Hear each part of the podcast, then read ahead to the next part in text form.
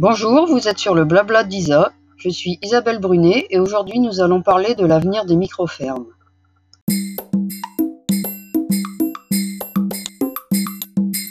Selon la FAO, 410 millions de small farming, ou ce qu'on appelle euh, en français les micro-fermes, existent dans le monde.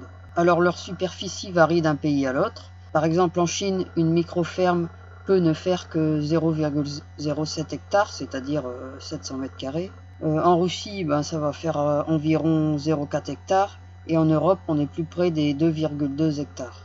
Même si maintenant, il y a des micro-fermes qui se créent en Europe avec 1000 mètres carrés c'est-à-dire avec 0,10 hectares.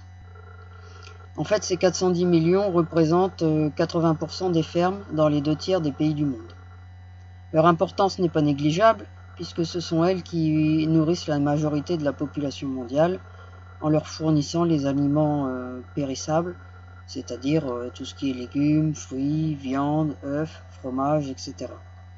Alors ces micro-fermes, comme leur nom l'indique, sont des petites structures euh, souvent individuelles ou familiales.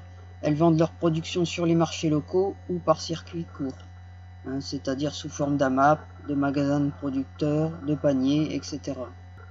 Leurs productions sont très diversifiées, ça peut être des légumes, des fruits, de la viande, des œufs, du fromage ou du miel, des herbes aromatiques, des champignons. Toutefois, il leur est difficile de produire des céréales, parce que vu la petite superficie dont elles disposent. Alors la Chine fait exception puisque le riz est produit par des milliers de petits paysans. Les micro-fermes ne cessent de prendre de l'ampleur et s'éloignent de la campagne pour devenir euh, urbaines et périurbaines. Elles sont créées par des néo-ruraux, des citadins ou des urbains en reconversion souvent. Ces derniers font preuve d'imagination et établissent des micro-fermes dans des domaines variés parfois surprenants.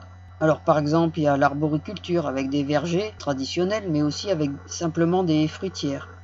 Ça peut être du maraîchage, des fermes de loisirs, des fermes d'élevage de volailles ou de cochons, de la pisciculture, de la culture de champignons, en zone boisée, mais aussi en cave ou même en parking. Ça peut être aussi de l'horticulture sur toiture, de la culture en bac ou en container, de l'hydroponie ou de l'aquaponie, et de la production de microgreens.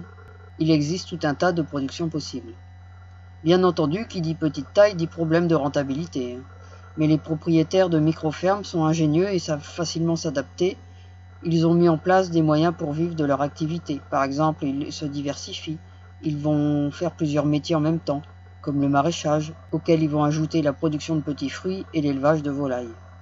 Toutefois, ces nouveaux agriculteurs ne se lancent pas complètement dans l'inconnu. Ils peuvent suivre les conseils de, des pionniers comme Elliot Coleman, John Jevon ou Jean-Martin Fortier qui ont relancé et popularisé la microagriculture urbaine en reprenant et en remettant au goût du jour les techniques des maraîchers français des 18e et 19e siècles. Alors bien sûr, euh, ces nouveaux agriculteurs adaptent aussi les conseils et les techniques à leur situation et à leur environnement. Ces micro-fermes de 1000 à 6000 m2 sont d'une importance capitale pour la survie de l'humanité, puisque implantées au cœur des villes ou en zones périurbaines, elles permettront de produire une nourriture de meilleure qualité plus saine, non transformée, ne nécessitant pas de transport et surtout facilement accessible pour la population environnante. À moins de grosses intempéries, les risques de pénurie alimentaire sont donc là largement réduits. Leur petite taille constitue un atout majeur, car les micro-fermes sont au plus près des habitants, qui ont besoin de se nourrir tous les jours, et constituent un lieu de partage euh, assez fabuleux. Elles peuvent exploiter chaque petit bout de terrain disponible, s'adapter aux aléas de la vie en faisant preuve de résilience. Les micro-fermes sont l'avenir de l'humanité, à condition que les pouvoirs publics des différents pays leur laissent le loisir de se développer, ou plutôt euh, leur laissent une petite place à côté des exploitations intensives qui, elles, détruisent la nature et empoisonnent la population. La France, malheureusement, comme d'habitude, ne semble pas encore avoir compris de ces micro-fermes. Fort heureusement, partout dans le pays, la résistance s'organise. Espérons qu'on leur laissera le loisir de continuer à nourrir simplement la population comme le faisaient les paysans d'antan. Voilà, c'est tout pour aujourd'hui. N'hésitez pas à vous abonner à ce podcast et puis vous pouvez me retrouver sur les réseaux sociaux Facebook, Twitter, Instagram et bien sûr sur ma chaîne YouTube Écolo Bionature. Et vous pouvez retrouver de nombreux conseils et astuces sur le jardinage bio et la permaculture sur mon blog www.écolo-bio-nature.com et dans mes livres. À bientôt!